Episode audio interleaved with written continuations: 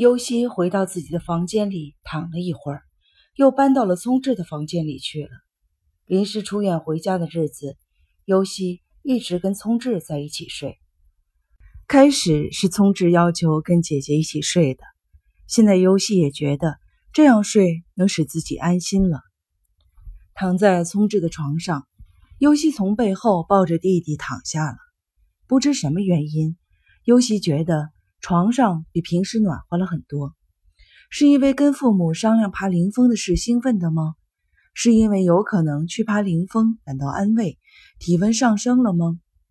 尤西觉得自己更加喜欢弟弟了。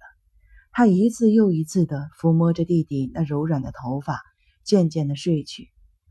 一阵奇妙的声音把尤西吵醒了，他迷迷糊糊地睁开了眼睛。窗外天色微明，奇妙的声音还在响。是谁家的狗在跑，还是人在喘气呢？莫非是同病室的蝮蛇起来练俯卧撑了？不对，这不是在医院，是在家里，是在弟弟的房间里啊！尤西坐了起来，喘息声是聪智发出来的。只见他双眼紧闭，半张着嘴，薄弱的小胸脯剧烈的上下起伏着。好像是被噩梦困住了。聪智，聪智，尤西摇着弟弟的肩膀叫道。可是聪智没有醒来的意思。忽然，尤西觉得弟弟的身体很热，伸手一摸他的额头，好烫。尤西急忙跑到一楼，把父母叫醒，然后又飞奔上楼，用湿毛巾给聪智做冷敷。聪智高烧三十九度多，被送进了医院。医生说是重感冒。是由于高烧引起了呕吐，需要住院做进一步的检查。办完各种手续，已经是中午十二点了，赶不上尤西预定回医院的那趟船了。尤西不想从弟弟身边走开，他在心里一个劲儿地谴责自己。昨天晚上弟弟就不太正常，平时爱吃的东西也不吃，鼻涕也多，身上热乎乎的，早就该注意到了。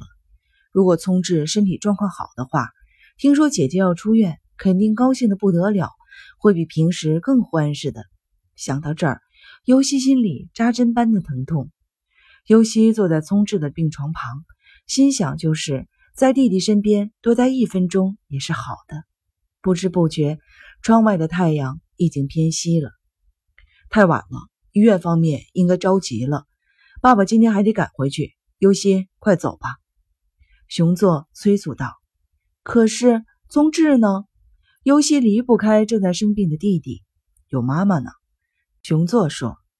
尤西看了志穗一眼，志穗一边给宗志擦汗，一边说：“已经不要紧了。”尤西坐上熊座的车，先回家取换洗的衣服，身上的牛仔裤和长袖的 T 恤衫也来不及换了，就匆匆忙忙的跟着熊座出发了。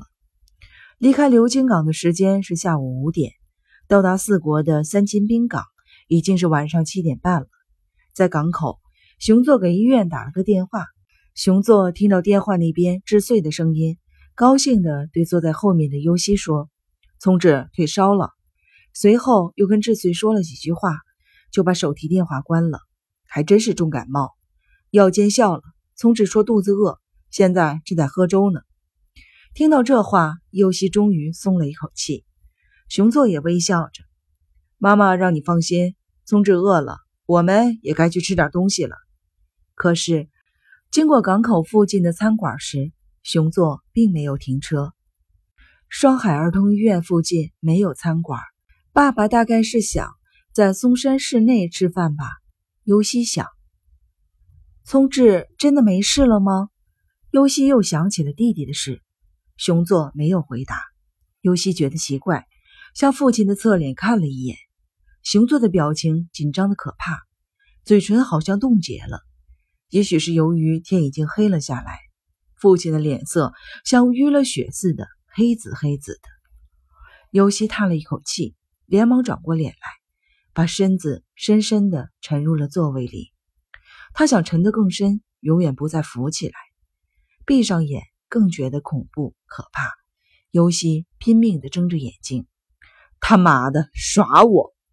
熊座自言自语道，声音里充满了愤懑和忧郁。那些王八蛋耍我，都是他们祖宗的遗风，自己觉得自己了不起。尤西知道熊作是在骂姥姥家的人，父亲大概是不再担心聪智的病了，才想起发牢骚来着吧。尤西想，酒后开车被警察抓了，谁倒霉？我这还有一大家子人呢，还是我老婆呢，跟那些人沆瀣一气。哼！熊作说完，怒气冲冲的用一只手敲着方向盘，尤西吓得身子缩成了一团。熊作提高了车速，超过了好几辆车。尤西觉得父亲的车好几次差点撞上了别人的车，好在碰上了红灯，车停了。只有尤西站在爸爸这一边。熊座看着前方说：“尤西没有搭茬，他已经说不出话来了。”爬山的事，爸爸帮你使劲儿。熊作的声音还是那么和气，但听起来声音嘶哑。好像酒醉以后在纠缠女人。尤西的愿望嘛，一定让你实现。那个人不知为什么，硬说绝对不行。这么反对下去，尤西爬山的事情不就吹了吗？但是没关系，我已经表态了。他要是再反对的话，揍他。为了咱们优西，揍了他也是白揍。怎么样？昨天晚上爸爸表现不错吧？尤西没有回答。但感到父亲在盯着自己时，只好胡乱的点点头，是吧？表现不错吧？为优西而战嘛。尤西听见了方向指示灯闪动的哒哒声，紧接着感到汽车拐弯了。尤西尽量的睁大眼睛，确认着车外的情况。眼前是一座高层建筑，汽车直接驶入了那座建筑的地下停车场。熊作说：“这家饭店的菜很好吃。”在这儿吃吧。这两天我真是有点累了，你也累得够呛吧？尤西使劲的摇摇头。熊作笑了，肯定累得够呛。你身上的汗味我都闻见了。就这样回医院，还不让别人笑话你啊？先订个房间，冲个澡，饭嘛叫他们送到房间里来。车停了，尤西抬起了左手，狠狠地咬住了自己的小臂。干什么呢？